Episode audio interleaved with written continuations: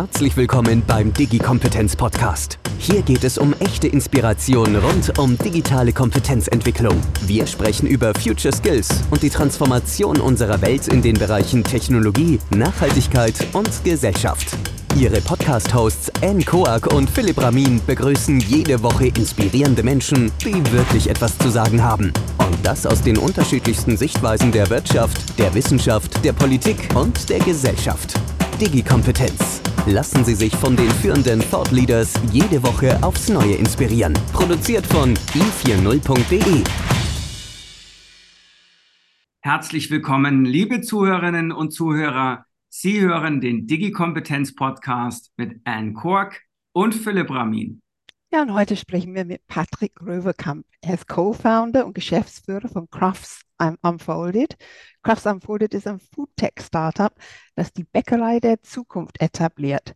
Die Bäckerei der Zukunft nutzt die aktuellen technischen Potenziale, während dem Produkt selbst das handwerkliche Können und Wissen der Bäckergenerationen von vor 100 Jahren steckt.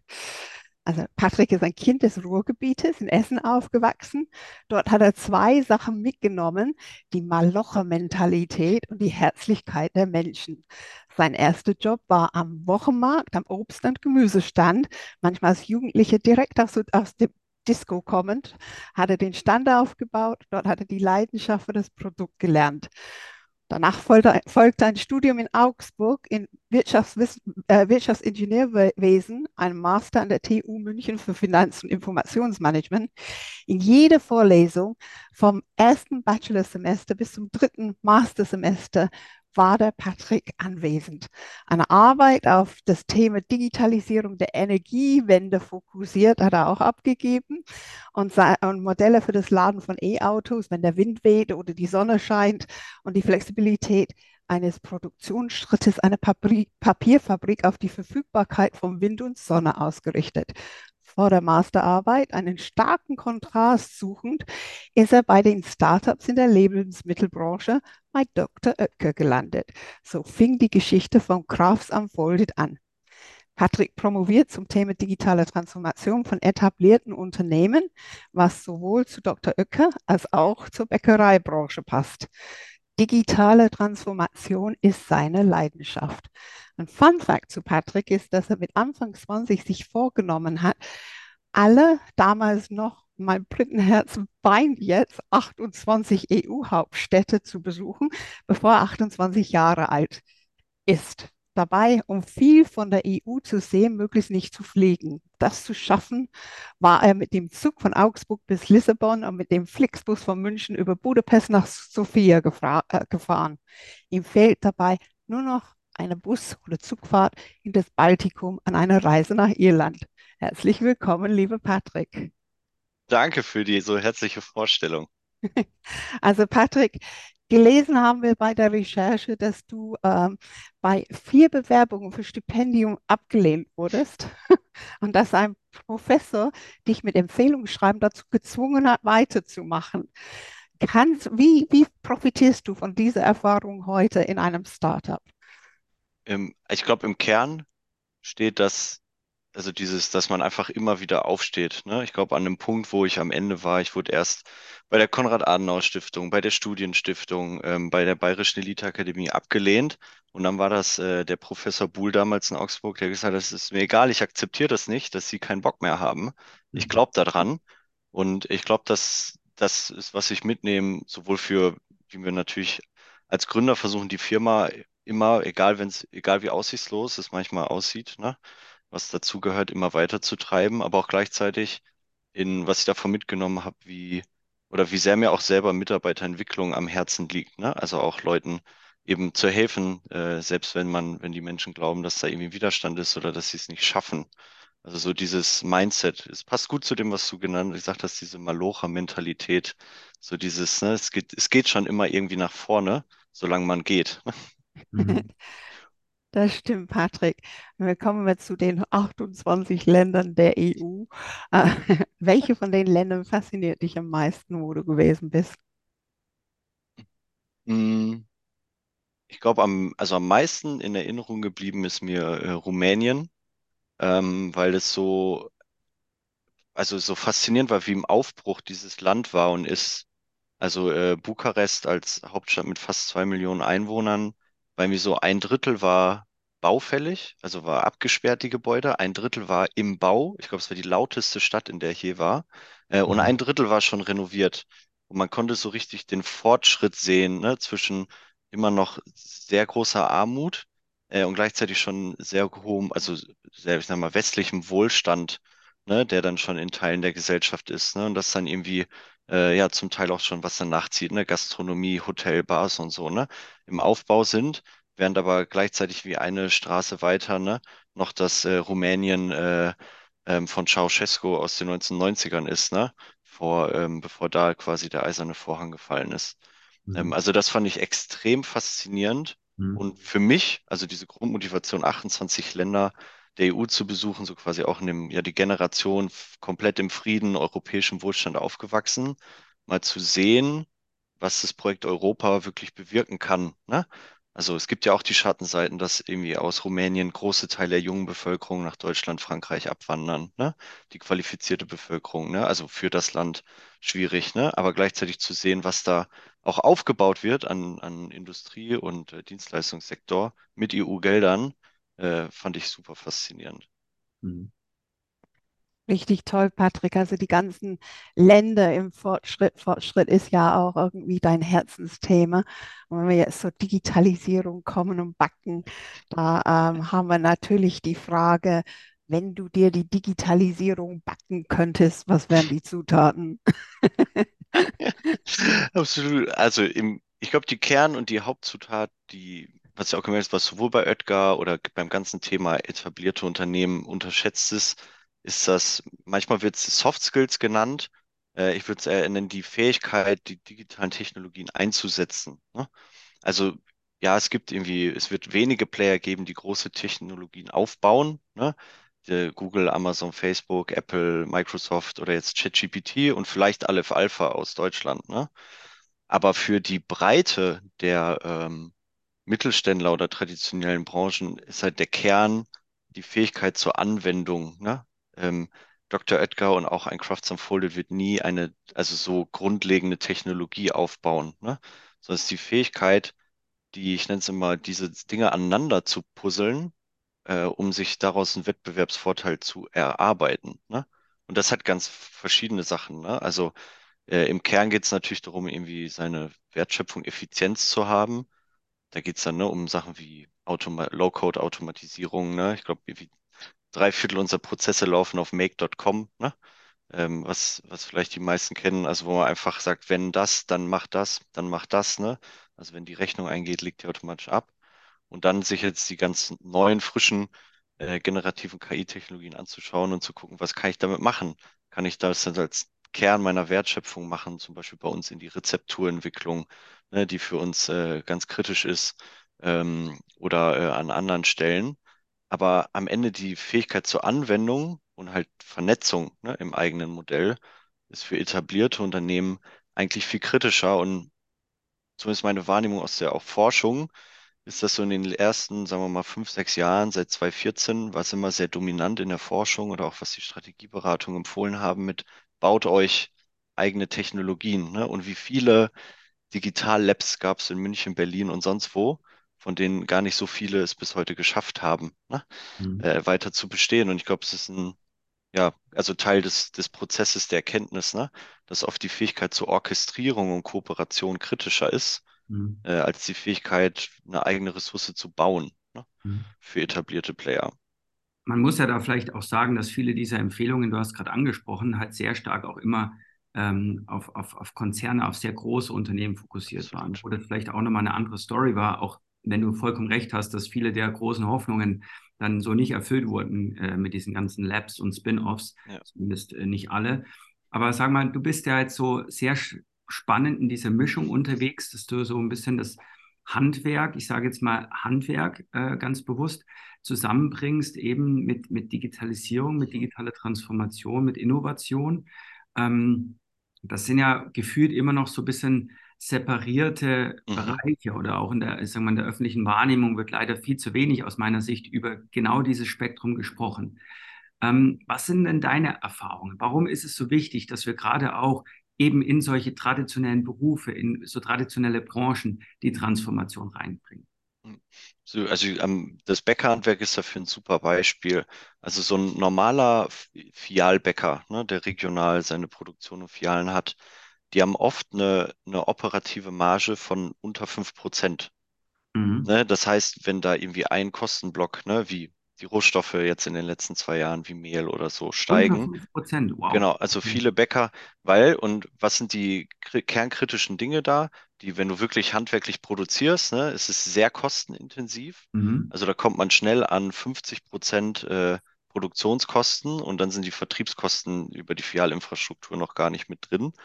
Und so ein lokaler Bäcker hat ja unglaublich viele ähm, Retouren. Ne? Also um die 15 bis 20 Prozent sind immer Ausschuss bei der tagesfrischen Ware. Mhm. Und das ist im Kern, also wo man da zum Beispiel, also ein großer Ansatz für Digitalisierung ist da halt, dass die bestehenden Bäckereien ja schaffen, allein sich wir, effizienter aufzustellen über die Nutzung ne, digitaler Tools, also was ich gerade hatte, ne, ist dann schon ein Riesenunterschied, wenn man drei, vier, fünf Prozent im Overhead-Bereich ne, schafft rauszuholen, weil man ne, eben die Möglichkeiten von äh, Low-Code Automation oder ähm, äh, wirklich künstliche Intelligenz nutzt, um so Kernprozesse Mhm. effizienter zu machen. Ne? Das macht für Bäcker dann schon einen riesen Unterschied. Hast du mal Ähm, ein Beispiel, dass wir uns das ja. mal plastisch vorstellen können? Ja, also ich glaube, dass, dass ihr euch Platz vorstellen könnt, in, in der ganz normalen Bäckerei in Deutschland ist es, also funktioniert es bis heute ähm, so ganz klassisch, wie man sich vorstellt. Ne? Da schreibt abends in der Filiale jemand äh, auf, was heute verkauft wurde, ne? Äh, gibt das irgendwie an die Produktion weiter, dann werden verschiedene Listen und Zettel zwischen den Fahrern verteilt. Ne? Also überall ist ganz viel Papier und ganz viel händische Datenübermittlung und so weiter im Einsatz.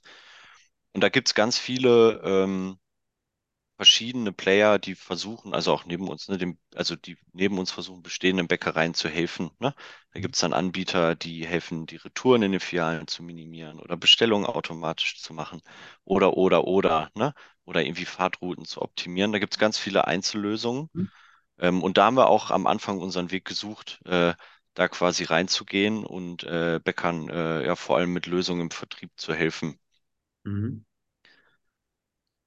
Ja, bei uns war dann am Ende ähm, sind wir an den Punkt gekommen, dass wir gemerkt haben und ja, ich meine, also ob es jetzt positiv, negativ ist, muss, glaube ich, jeder für sich sagen. Wir haben gemerkt, dass wir es nicht geschafft haben, den kleinen bestehenden handwerklichen Bäckereien wirklich zu, also zu helfen, zu bestehen. Ne? Also sagen, Mhm. hier, wir haben das Set, ne, aus Tools und so ist das verschachtelt und da könnt ihr euch dann in jetzt mal unsere digitale Suite reinsetzen, ne? Äh, und wir helfen euch, ähm, dass ihr euch eigentlich auf eure die Produktion und den Kern der Wertschöpfung, ne, das Handwerk konzentrieren könnt. Warum hat das nicht geklappt? Ähm, und das war für mich auch super spannend zu lernen, weil die Bäckereien zu unterschiedlich sind. Also es gibt nicht die eine Art, wie du handwerklich produzierst. Mhm. Ne, es gibt äh, Dutzende Varianten, wie in der Bäckerei die Produktion abläuft. Und das macht, glaube ich, auch den großen Unterschied, den man so dann als Otto-Normalverbraucher merkt zwischen, ne, zwischen Bäckereien, wo man sagt, boah, da schmeckt es mir viel besser als da, als da, ne? Weil es so viele Varianten gibt, wie du Teige führen äh, kannst, wie du äh, die Rohstoffe kombinierst, ähm, welche Temperaturen du arbeitest. Ähm, wenn wir quasi einen Sauerteig einfach im Kühlschrank haben, da gibt es in der Bäckerbranche ganz viele Varianten bei verschiedenen Temperaturen, wie du den führen kannst. Ne? Und da haben wir am Ende gemerkt, okay, es ist zu komplex, das Problem. Und dann haben wir uns am Ende für einen Schritt entschieden, wie wir es quasi anders nutzen, dass wir gesagt haben, okay, ein Kernproblem der Wertschöpfung ist neben der Digitalisierung, dass viele Prozesse analog sind, das ganz große Thema des Ausschusses, ne? Dass du halt bei frischen Backwaren 15 bis 20 Prozent hast und haben dann den Pivot vor einem Jahr ungefähr, äh, nicht ganz, aber vor einem Jahr gemacht, dass wir zu einem quasi, ja, ich nenne es mal Premium-TK-Anbieter hingewechselt sind.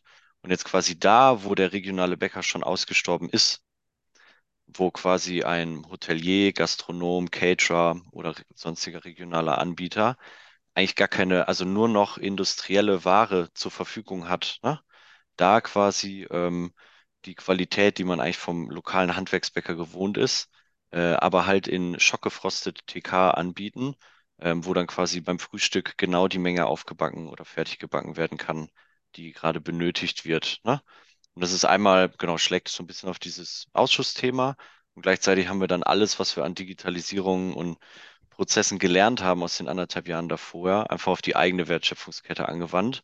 Aber da mussten wir einfach einmal quasi ja zu der Erkenntnis kommen, was ja dann Teil des Startup-Prozesses ist, dass wir, wir zumindest, vielleicht schafft es irgendwann jemand anders, ich würde mich freuen, äh, daran gescheitert sind, den, den noch, noch hunderten bestehenden regionalen Bäckern in Deutschland zu wirklich ein Modell anzubieten, wo sie sich reinsetzen können.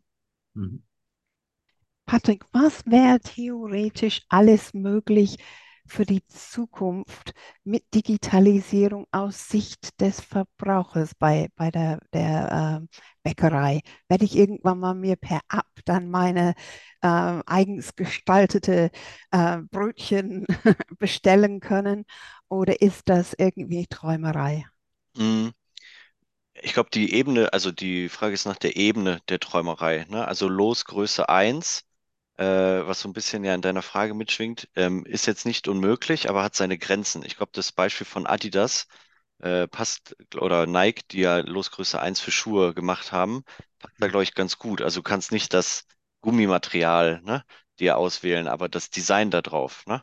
Und ähnlich ist es äh, bei uns. Ne? Also was super gut möglich ist, ist ähm, ähm, dass man ne, die Veredelung der Backwaren, also was ist drauf an Körnern und so weiter, ne? Oder ähm, auch äh, welche vielleicht sonst äh, so Geschmäcker, ne, bestimmte Pasten, also zum Beispiel eine Sojapaste, Chili-Paste, was weiß ich, ist nochmal oben abgestrichen vorm Backen. Das ist super möglich, aber quasi im Kern sagen, ich möchte genau das Teigmischungsverhältnis oder so viel von dem und so viel von dem Mehl, ist für Endverbraucher einfach schwierig, weil du ähm, bei, bei Chargengrößen halt oft bei äh, um die 80 bis 100 Kilo sind. Das sind so Chargengrößen, wo quasi die optimale Teigqualität noch gewährleistet werden kann. Alles darüber ähm, bis dann im industriellen Maßstab, wo es dann auch Qualitätseinbußen gibt.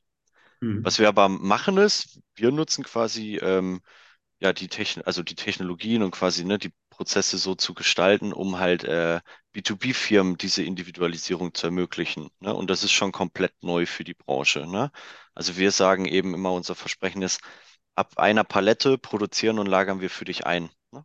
Ähm, also wenn du sagst als Hotel, ich hätte gern äh, ja, ein Brötchen in einem bestimmten Geschmack oder Sorte, das passt irgendwie, oder Farbe, was, ne, passt irgendwie zu mir als Markidentität, dann können wir das ab einer Stückzahl von wenigen tausend Brötchen ne, realisieren. Und das ist auch so eine Kerndifferenzierung, die wir haben, ne? dass wir unsere ja, Prozess- und Wertschöpfungskette da eigentlich die Stärke des Handwerks nutzen, ne? gegenüber der wirklich sehr großen Backindustrie, ne? die auf Linien arbeitet und da das Handwerk ausspielen. Also die Losgröße ist möglich. Äh, für einen Endverbraucher äh, wird es, glaube ich, äh, äh, schwieriger, das äh, auf der Ebene zu realisieren. Jetzt schauen wir vielleicht noch mal ein bisschen auch äh, auf die, sagen wir, auf die kleinen mhm kleinen Bäckereien. Ähm, Gibt es für die aus deiner Sicht eine Zukunft? Ich hoffe, die Antwort ist ja. ja. Und wenn ja, wie sieht sie aus? Und, und du hast schon so ein bisschen angeteasert, in welche Richtung es geht. Also wird die Zukunft daran liegen, dass es nur noch Premium-Bäckereien gibt, ja, die einfach ihre Preise massiv erhöhen? Man sieht das ja in den letzten Wochen und Monaten, das, das passiert ja schon. Ähm, oder gibt es wirklich auch trotzdem Hebel, trotz dieser Unterschiedlichkeit, die du schon beschrieben hast, wo man über ja, Prozesse, äh, die man reorganisiert, über ja, vielleicht auch ganz innovative Ansätze, dass man sich vielleicht auch Produktionskapazitäten teilt, dass man doch vielleicht auch noch äh, irgendwann mal in Richtung Robotik geht, wie auch immer. Siehst du da noch Möglichkeiten, dass wir wieder wettbewerbsfähigere Ketten haben werden? Oder ich will gar nicht über Ketten sprechen, sondern eben wirklich auch kleine Bäckereien. Ja, ich glaube, du hast selber den Punkt gemacht schon mit Ketten und kleinen Bäckereien. Mhm. Also im Kern, was die, also was, oder in den letzten, sagen wir mal, den, von den 70ern bis zu den 2000ern oder 2010ern, hat der Konsument äh, auch immer quasi nach einem billigeren Lebensmittel gesucht. Mhm. Das heißt, Bäckereien haben sich zu immer größeren Ketten zusammengeschlossen, um halt klassische Economies of Scale zu erhalten. Mhm. Und äh, die Ketten haben in der Regel, ähm, nicht alle, aber der absolute Großteil auf ähm, eigentlich Fertigung umgestellt, die fast identisch zur völlig industriellen Serienfertigung ist. Ne? Okay. Wie okay. das, was wir dann bei, ähm, Ne, da gibt's dann Linien und da werden äh, Backmittel, also künstliche Enzyme, E-Nummern und so weiter zugegeben, um die Prozesse stabil zu halten und maschinenfähig zu bekommen. Und das ist, was das zumindest von uns als Team die persönliche Überzeugung jetzt nach den zwei, drei Jahren in der Branche, ähm, wir haben ja auch Haudegen dabei, die seit 40 Jahren dabei sind im Team, dass diese, ich nenne es mal diese Mitte, ne, die hat auf wirklich Jahrzehnte gesehen keine Zukunft, weil der fehlt auch die Differenzierung. Also warum soll ich zu einer Kette gehen, die 200, 300 Filialen hat?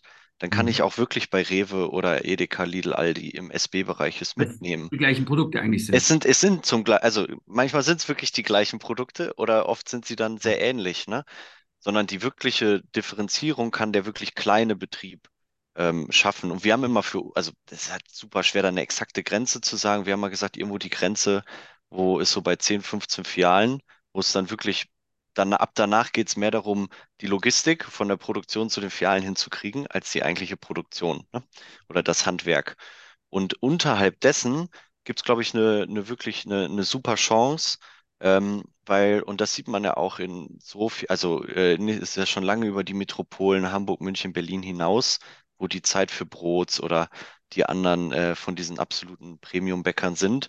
Das sind immer mehr auch kleinen, mittleren Städten wieder Betriebe auf, oft ja aufmachen, oft auch von der Okay. jüngeren Generation.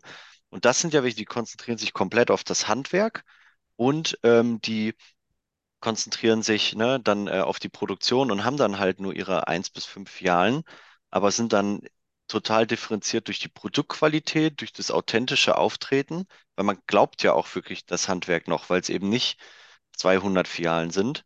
Ähm, und um jetzt zur Frage nach der Digitalisierung, die wissen auch, und ich glaube auch, die werden auch bleiben, weil die wissen auch, wie sie digitale Technologie nutzen. Ne?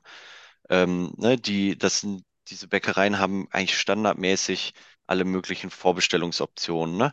Die nutzen standardmäßig äh, verschiedenste digitale Tools, weil das natürlich auch in der Regel Menschen sind, die schon nativ ne?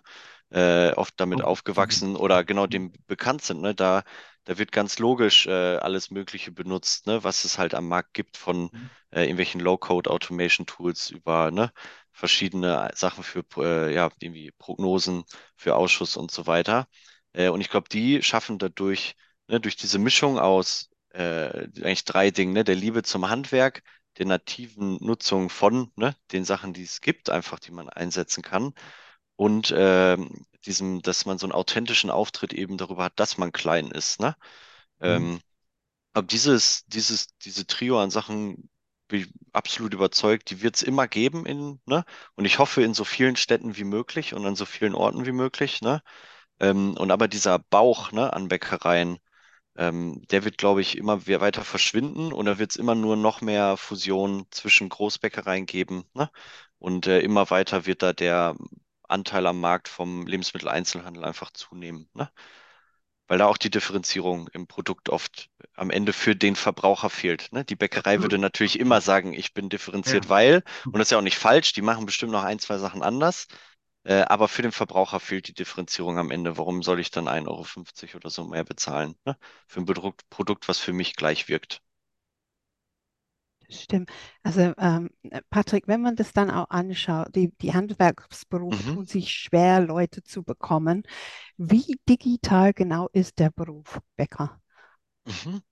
Ich glaube, da ist auch der Kern, warum tut sich, also vor allem das Bäckerhandwerk schwer, Leute zu bekommen. Ne? Das sind also im Kern zwei Punkte. Das eine ist Nachtarbeit und das zweite ist, ähm, ähm, ja, quasi, ich nenne es mal hierarchisch verkrustet, ne, von der Gesamtstruktur, ne? Und das Thema Nachtarbeit ist zum Beispiel auch sowas, das nehmen diese, über die wir gerade gesprochen haben, diese, ich nenne es mal jungen, ne, oder qualitätsfokussierten Betriebe auf in der Regel, ne? Von denen arbeitet das absolute Gros, genauso wie auch wir, tagsüber, ne? Ähm, und ähm, ich weiß nicht, also wenn ihr mal mit einem Produktionsmitarbeiter von uns sprechen könntet, das sind Menschen, die haben 25 Jahre in der Nachtschicht gearbeitet, ne? Die, wir hatten hier neulich Leute, da war jemand krank und die sind freiwillig, also das hat gar keiner beauftragt, die sind am Sonntag reingegangen, um einen Kundenauftrag zu erfüllen, um das zu puffern, dass ein Teil des Teams krank war. Weil sie gesagt haben, das, und es hat mich total berührt und beeindruckt, wir sind es schuldig, weil wir hier tagsüber arbeiten dürfen.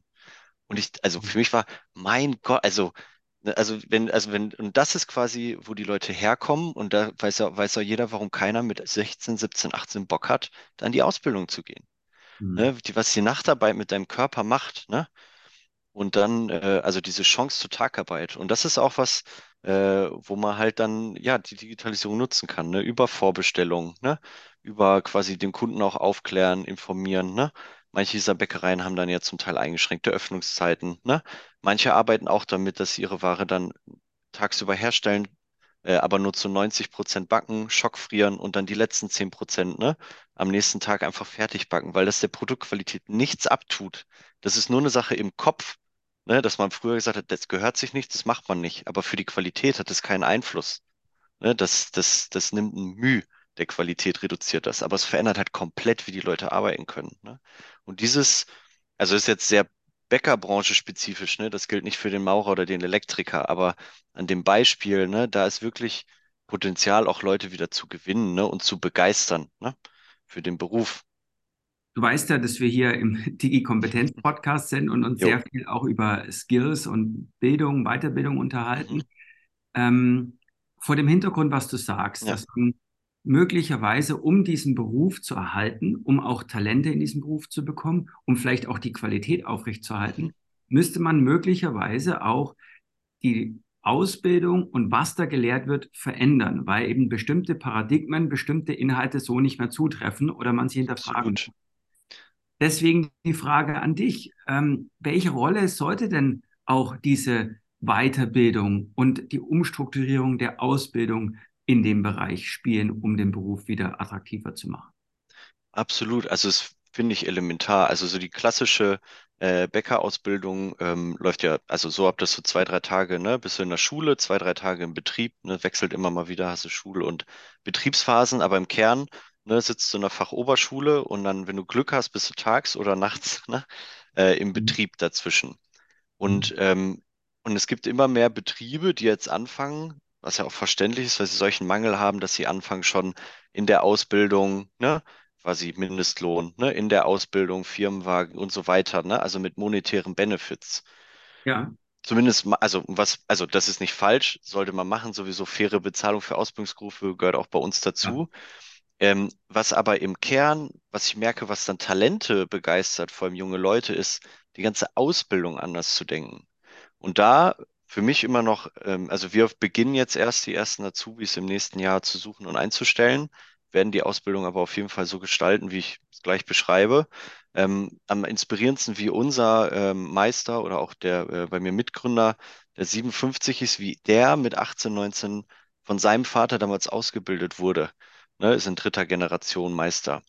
Sein Vater hat für ihn, also er hat im Betrieb gearbeitet und Schule, super, aber er hat für ihn vor allem im Kern Phasen organisiert, wo er vier oder sechs Wochen in Europa bei Bäckereien waren. Also, ne, das, was wir aus dem Studium kennen mit Auslandssemestern und so weiter, da hat er gesagt, nee, du musst ja die Leidenschaft fürs Lebensmittelhandwerk entdecken. Und die entdeckst du nicht, wenn du in Bielefeld äh, Paderborner Brot machst, ne? Also da kannst du vielleicht Spaß daran haben, ne? Gar keine Frage. Aber die Leidenschaft für das Lebensmittelhandwerk, die kriegst du doch, wenn du die kulinarische Vielfalt Europas kennenlernst in der Ausbildung. Also ich glaube, das ist wirklich ein Ansatz fürs Lebensmittelhandwerk, weil wenn wir schon bereit sind, Mindestlohn und Firmenwagen zu stellen, dann können wir uns das auch leisten, Azubis, ne, schon internationale Einsätze zu ermöglichen. Ne? Mhm. Ähm, vor allem, weil äh, ja, sich auch in ganz Europa die sowieso freuen, ne, deutsche Azubis da zu haben. Ne? Und dann mal nach Italien für mediterrane Teige, ne? Nach äh, Frankreich für die ganze Patisserie und so weiter, ne? Die Leute zu schicken. Da kriegst du ein ganz anderes Funkeln, ne?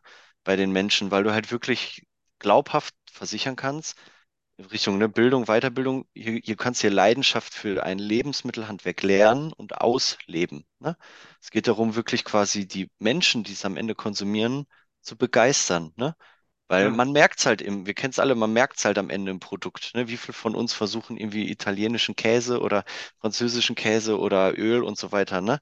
In den Fachmärkten zu bekommen, weil man merkt am Ende diese Leidenschaft, ne? im Mhm. Produkt. Und ich glaube, das ist, also, ne, ich meine, wenn man drei Jahre Ausbildung hast und das sind dann vielleicht nur acht, zwölf Wochen davon, das ist zwar ein kleiner Teil, aber das ist, glaube ich, schon das, da bin ich persönlich überzeugt, was den Unterschied macht, ne?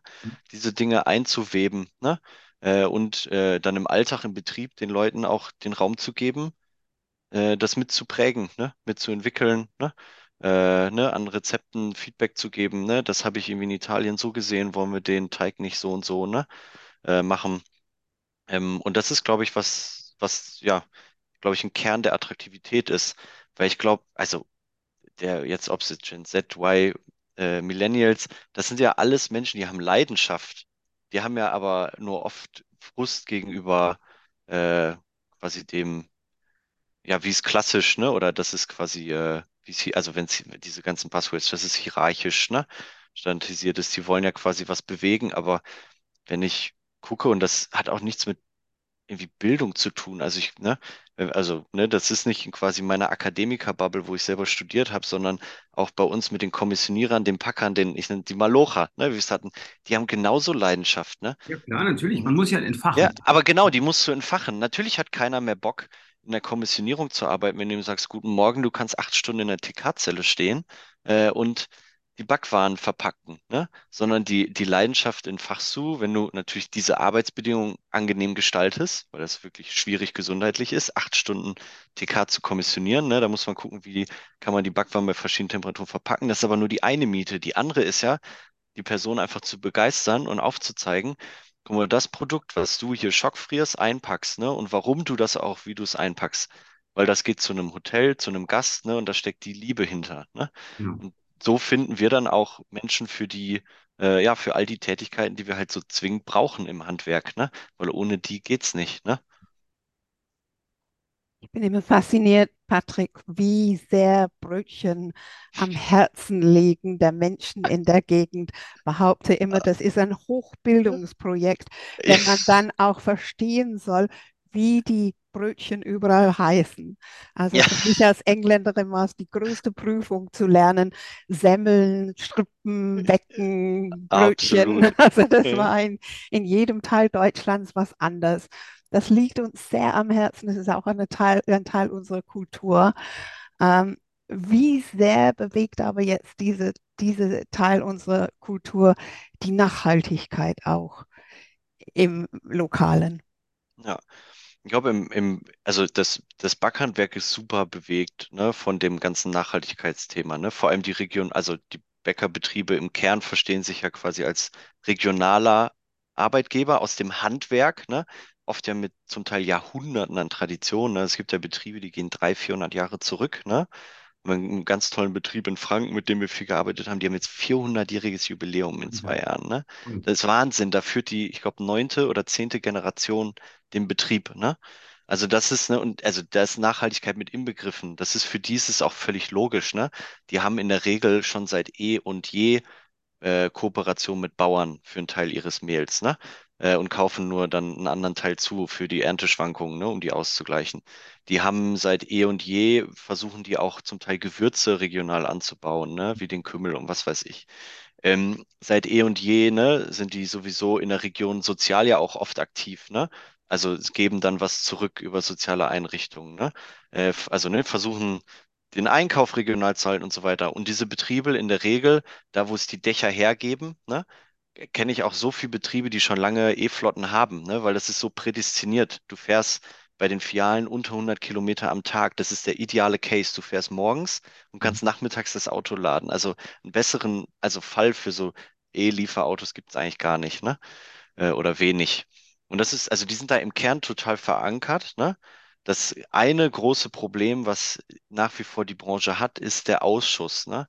Dieses, was wir historisch in Deutschland, was ja auch ein super deutsches Phänomen ist, dieses Filialsystem, ne? Dass an jeder Ecke eine Filiale ist, ähm, ist halt im Kern ge- oder geht einher damit, dass am Ende des Tages 15 bis 20 Prozent, ne, überbleibt, was in die Tonne wandert. Und ja, die Bäcker versuchen alles zu tun, was geht, ne? Also Brote, die sehr lange frisch bleiben, noch mal am zweiten Tag zu verkaufen oder ein Laden, der Zweitware reduziert anbietet oder oder Sachen wieder in der Produktion einzusetzen, ne? Ne? Oder oder also ne, da wird alles, also die Betriebe haben da die die kennen das Problem auch seit 100 Jahren. Die versuchen alles, was geht, also rein aus betriebswirtschaftlichen Gründen und weil es nachhaltig ist. Aber das Problem bleibt im Kern, ne? Und ich glaube, das ist der der letzte große Hebel, den auch nach und nach immer mehr regionale Betriebe angehen vor allem auch aus wirtschaftlichem Druck, ne? Dass man sich fragt, wie schaffe ich nicht eine Filiale morgens mit dem Backwaren für den ganzen Tag zu bestücken, sondern immer ne, weniger, also immer näher an die eigentliche Nachfrage zu kommen. Und ein Weg ist halt zu versuchen, über KI zu prognostizieren, ne, wie viel man verkauft. Und diese Modelle versuchen alles, ne? Wetter, Baustellen in der Nähe, Genau. ob die, ob die lokale Schule Feiertag hat. Die Modelle machen alles, aber die kommen leider und das, also die gibt es seit zehn Jahren, arbeiten die da dran und die schaffen nur den Ausschuss um 20 Prozent zu reduzieren. Also von 20 auf 16 Prozent oder so. Das Gros bleibt noch. Und das, was im Kern sich mehr und mehr durchsetzt in den Handwerksbetrieben, und das ist auch richtig, weil es Nachhaltigkeit ist, halt eben immer mehr Ware, äh, entweder gekühlt oder halt in TK, ne, reinzubringen. Also die Produktion wird auch immer komplizierter, weil du produzierst zum Teil frisch, zum Teil TK, bringst das in die Fialen und backst dann nach und nach fertig, ne? Mhm. Und das Schwierige ist, und das ist ein Kern und immer gerne überall versuchen, da aufzuklären, weil der Endverbraucher denkt, öh, die backen jetzt ja auf, wie beim Netto oder Lidl. Ne? Es gibt ja kein, also wisst ihr, das ist ja genau das Gleiche. Und es ist es im Kern nicht. Die Ware ist komplett anders hergestellt. Und das Frie Einfrieren selber hat keinen relevanten Einfluss auf die Qualität, sondern es ist sogar noch besser, weil wenn du um 17.30 Uhr in die Bäckerei kriegst, kriegst du ein Brot, was um 16.30 Uhr fertig gebacken wurde und nicht eins, was um 2 Uhr morgens aus dem Ofen kam. Also eigentlich frischere Ware. Es ne? ist frischer, genau. Wir hatten mal ganz am Anfang unserer Startup-Zeit, äh, haben wir überlegt, ob wir in so eine Marketing-Richtung gehen, so eine Kampagne, die hieß nicht frisch. Also wo quasi der Kernargument war, alles, was du bei Bäckereien, egal wo kaufen kannst, ist immer nicht frisch, weil es ist nicht mehr frisch ab dem Punkt, wo es aus dem Ofen kommt. Und wir helfen quasi, dass es weniger nicht frisch ist. Wir haben uns dann, ihr merkt, es ist ein bisschen kompliziert zu kommunizieren, am Ende davon verabschiedet. Aber das ist so die im Kern, was, was so fehlt oder so schwierig ist an Aufklärung. Ne? Ähm, und das, also klar, wird ein, wahrscheinlich ein Thema, was eine ganze Generation dauert, das den Menschen verständlich zu machen in der Breite. Ne? Dass quasi ein Kern der Nachhaltigkeit im Backhandwerk ist, mehr mit TK zu arbeiten. Und TK wird auch in sich immer nachhaltiger, weil so mehr Grünstrom wir haben, so mehr Grünstrom die Bäckereien haben, desto mehr hat TK selber ne, einen ökologischen Fußabdruck von null ne, oder nahe null. Ähm, und äh, dann wird es nämlich immer nachhaltiger, als das Brot wegzuschmeißen. Ne? Heute kann man sich ja noch ausrechnen, hm, ist jetzt der Stromverbrauch für die Tiefkühlzelle mehr umweltschädlich, ne? Als was ich spare ne, an Rohstoffen, die ich wegschmeiße. Aber das Problem erübrigt sich mit der Zeit. Ne? Das wird sich von selbst lösen. Sehr spannend. Da gerät dann auch sozusagen die Digitalisierung ein Stück weit an seine Grenzen. Also auch über Ja. sehr fortgeschrittene Data-Modelle wird man vermutlich aufgrund unterschiedlicher Volatilitäten nicht an den Punkt kommen, dass sozusagen Angebot und Nachfrage synchronisiert werden. Das ist das im Kern, was du letztlich Absolut, genau. Also in der Branche äh, gerät es an seine Grenzen. Es gibt irgendwie vier, fünf Anbieter, die wirklich seit einem knappen Jahrzehnt daran arbeiten. Ne? Und das sind super Leute, die sind total fähig. Ne? Das sind äh, alles auch promovierte Data Scientists und so, äh, die schon quasi zu den, ja, das ganz früh erkannt haben, dass es eine Branche mit riesigen Hebeln ist, ne? weil so viel halt weggeschmissen wird. Aber man ist bisher einfach immer an die Grenze gekommen, weil es, es gibt halt so viele Ereignisse, die einfach unprognostizierbar sind. Ne? Ähm, äh, und am Ende, am ehesten ist das die Spontanität der Menschen. Ne? Geh, fahre ich jetzt auf dem Heimweg da vorbei oder nicht? Und leider greift da nicht das Gesetz der großen Zahlen, dass halt so viele Menschen in einer Region sind, dass es egal ist, wer von uns sich am Tag wie entscheidet, weil im Schnitt die Entscheidungen sich dann ausmitteln. Das funktioniert da leider nicht. Mhm. Bevor wir gleich zu unseren Abschlussfragen kommen, hätte ich gerne noch eine Frage nochmal äh, Bezug Mhm. auf äh, Dr. Oetker. Du hast auch eine Gerne. spannende Veröffentlichung geschrieben ähm, äh, über Plattformstrategie in diesem Mhm. Zusammenhang. Vielleicht mal, weil uns ein bisschen die Zeit davon rennt, aber so eine kompakte Mhm. Frage. Was können andere Incumbents, andere etablierte Unternehmen hinsichtlich der Digitalisierung oder digitalen Transformation von Dr. Oetker lernen? Es ist ja auch ein sehr traditionelles Unternehmen, zumindest so von außen, Mhm. schon sehr lang. Ähm, ist auch sehr groß, wahrscheinlich sehr ressourcenstark. Aber gibt es so ein, zwei Punkte, wo du sagst, hey, das ist echt etwas, was vielleicht auch branchenübergreifend Mhm. äh, echt, echt ein gutes Erfolgsrezept ist? Absolut. Also in dem, in der Publikation, die du ansprichst, haben wir Oetker wirklich seit 2016 bis heute ne, begleitet, mhm. ähm, und immer wieder analysiert verschiedene Phasen von der Digitalstrategie seit deren Beginn. Und im Kern, was sich herausgestellt hat, und das ist, glaube ich, was sich für ganz viele etablierte ne, äh, Mittelständler, äh, ob so groß wie Oetker oder ähnlich groß, kleiner, ähm, würde, ist der Kern, was am Ende rauskam, ist, dass die zu gucken, wie orchestriere ich meine digitalen Aktivitäten? Also was meine ich damit? Ne? Ein Oetker ist halt an so vielen Fronten aktiv, ne? Äh, bei Social Media, Rezeptplattformen, mhm. E-Commerce mhm. und so weiter. Am Ende, egal wo man war, ne? oder irgendwelchen neuen Apps äh, rund ums ha äh, Zuhause backen. Es war immer am Ende, ne, das wusste man am Anfang leider oft nicht, da hätte man vielleicht mal ab und zu Geld sparen können. Am Ende hat sich immer herausgestellt, es war nicht entscheidend, ob wir das selber bauen bei Oetker, sondern es war immer entscheidend, ähm, dass wir quasi ne, den, den Konsumenten verstehen und es quasi so zusammenstecken, ne? die Technologien, die es gibt. Die Oder genau die Kooperation mit Startups, mit etablierten Technologieanbietern ja, ja. suchen und das quasi, ich nenne es mal so zusammenzustecken, wie es für unseren spezifischen Anwendungsfall notwendig ist. Ja. Weil, und ich glaube, da setzt sich am Ende, ähm, und das weil ich meine, so viele der deutschen Mittelständler oder ähm, ne, diese etablierten Firmen existieren ja eben, weil sie irgendwo eine Premium-differenziertes Angebot haben. Ne? Und historisch kam das ja immer zustande über, ich habe irgendwie die allerbesten, was nehmen wir als Beispiel, ähm, die allerbesten Bohrmaschinen wie Hilti oder die allerbesten ne, ähm, ähm, Küchengeräte, Maschinen, Maschinen ne, und so weiter oder Teile für irgendein mhm. Produkt. Und in der Zukunft wird das, glaube ich, ich habe einfach das allerbeste Wertversprechen. Ja. Und dafür muss ich aber die digitale Technologie nicht zwingend entwickeln, sondern vielleicht muss ich eine Komponente entwickeln, vielleicht muss ich äh, verschiedene Komponenten zusammenstecken. Am Ende bin ich aber dafür verantwortlich, weil dafür stehe ich ja auch oft historisch, das beste Wertversprechen am Ende zu realisieren. Ne? Und das ist, glaube ich, was wir bei Oetker extrem gelernt haben ne? und auch extrem ja über verschiedene ja, Fails ne? gelernt haben. Kundenzentrierung. Mir fehlt da auch aus meiner eigenen Promotionszeit die Job to be done. Ja, absolut. Absolut. Ein, ja? Absolut, Philipp. Ist ja nicht, als ob irgendwas neu erfunden wird. Also ja. muss man auch die Kirche im Dorf lassen. Ne? Die Methoden gibt es, ne? Kundenzentrierung gibt es ja. seit 20, 30 Jahren, äh, in der Wissenschaft sowieso, in der Praxis auch schon seitdem.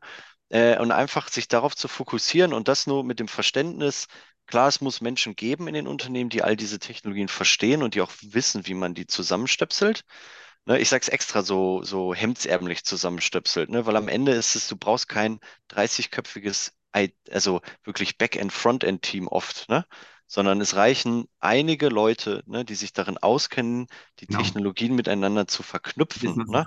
Und das ist, deshalb sage ich das so zusammenstöpseln, ne? Und die Leute müssen dann zusammenarbeiten mit Menschen, die wirklich kundenzentriert denken können, ne?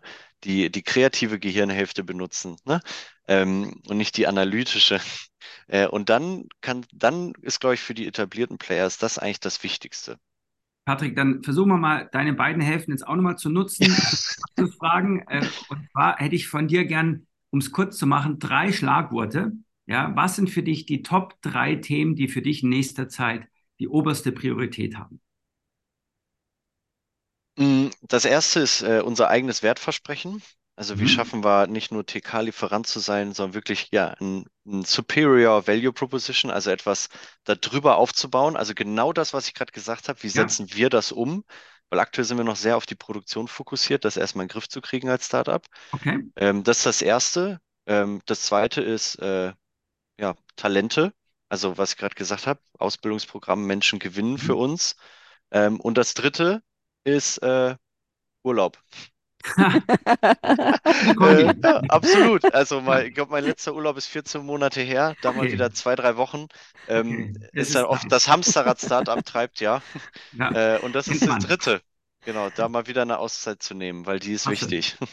Also, Patrick, vielen herzlichen Dank für das Schimpfwort, alle Startups. Urlaub. ich gehe mal über zu, den, zu der letzten Frage und da ja. auch bitte, also Stichpunkte. Ähm, mhm. Was wären die drei Skills, die du empfehlen würdest, für die Zukunft zu lernen? Mhm.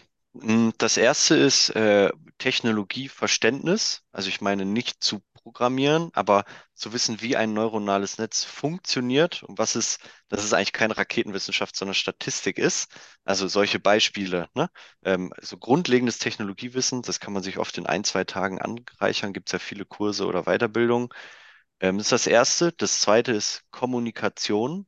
Ich weiß nicht, das Buch kennt bestimmt der ein oder andere, wie man Freunde gewinnt, von Dale Carnegie, so ein zeitloser Klassiker, ähm, glaube ich, 70 Jahre alt haben wir jedem Mitarbeiter geschenkt im Team, äh, weil einfach äh, ja, effiziente Kommunikation äh, so viel einfacher macht. Und das dritte ist, hm, als Skill, Dankbarkeit. So, oder Demut. Nee, Demut passt besser. Wow. Weil es oft Demut. Weil, also das kommt durch aus dem Handwerk, ne? Einfach Demut gegenüber den Menschen und ich sag's mal so, die wirklich arbeiten. Ja. Ne? Ähm, diese Demut im Kern zu haben, ähm, ja, das ist für mich eigentlich der wichtigste Wert. Finde ich, finde ich klasse, hat man bisher noch nicht. Und ich bin ja auch ein großer Anhänger der Kardinalstugenden, ja, äh, die man eigentlich aus der Antike heute auch Ja. wieder wunderbar anwenden können. Wenn das alle tun würden, hätten wir weniger Konflikte und Probleme. Insofern sehr schöner Abschluss. Hey Patrick, äh, Digitalisierung meets Bäckerei. Super spannender Podcast-Folge mit dir. Danke für deine Zeit. Vielen Dank für deine tollen Impulse. Dankeschön, hat mich gefreut. Also Patrick, ich sage auch Dankeschön. Das war heute das Gespräch mit dem Mann, der ohne Raketenwissenschaft die Bäckerei der Zukunft äh, dann gestaltet und bei dem Mann, wo nicht frisch frischer ist als frisch. Also das war heute unser Gespräch mit Patrick Röverkampf, der Co-Founder und Geschäftsführer von Crafts Unfolded. Und falls Sie, liebe Zuhörerinnen und Zuhörer, einen Vorschlag haben für eine ebenso spannende Persönlichkeit wie unser Patrick heute, dann bitte einfach eine E-Mail unter podcast.i40.de schicken. Mit unserem Hashtag Digikompetenzpodcast könnt ihr verfolgen, was sich sonst noch alles bei uns im Podcast tut. Und diejenigen, die öfters mal dabei sind, die wissen es eh. Also Philipp und ich, wir machen wieder Purzelbäume, wenn ihr das nächste Mal dabei seid.